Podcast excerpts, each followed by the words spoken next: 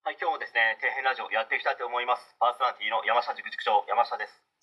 お送りする内容はですね、皆様の役に立つように頑張っていきたいと思いますので、よろしくお願いします。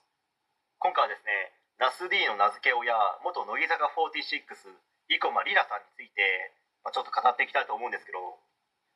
まあ、ナス D のですね、名付け親でもある元乃木坂46センターの生駒里奈さんなんですけど、学生時代は結構ですね、辛い経験をしていたみたいで、まあ、その現状から抜け出すために、まあ、乃木坂46加入へのオーディションを受けて、まあ、受けたらですね見事に合格し、まあ、今現在もですね芸能人として、まあ、浮き沈みが激しく弱肉強食の差がはっきりしている芸能界という舞台で、まあ、乃木坂46にいた時、まあ、それ以上の輝きを放ち大活躍中なわけですけど、まあ、他人事ながら生駒里奈さんのですね学生時代の話を聞くと、まあ、本当に良かったなと心から思いますしまあ、乃木坂46のファンの方はもう当たり前のように知っている話なのかと思うんですけど、まあ、知らない人のためにですね簡単にまとめて話しますとまずですね小学校56年生の時にいじめに遭っていたらしいんですよ。無視されたりロッカーに置いてある生駒さんの私物が床に投げ捨てられたりと、まあ、それでもですね本人はお母さんに迷惑をかけたくない、まあ、心配をかけたくないという理由で、まあ、学校には通っていたらしいんですけど、まあ、親もですねうすうすとは気づいていたのではないでしょうかね。まあ、どこまで把握していたのか分かりませんけど、まあ、両親でいろいろと、まあ、どうするとか、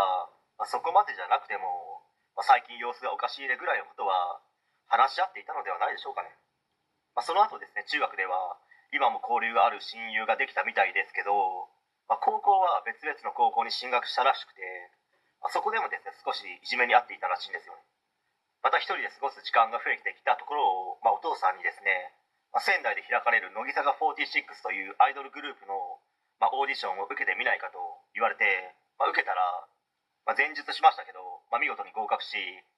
まあ、乃木坂461期生として、ま、大活躍していくわけですけど生駒里奈さんのですねお父さんは本当によくやったと思いますよね、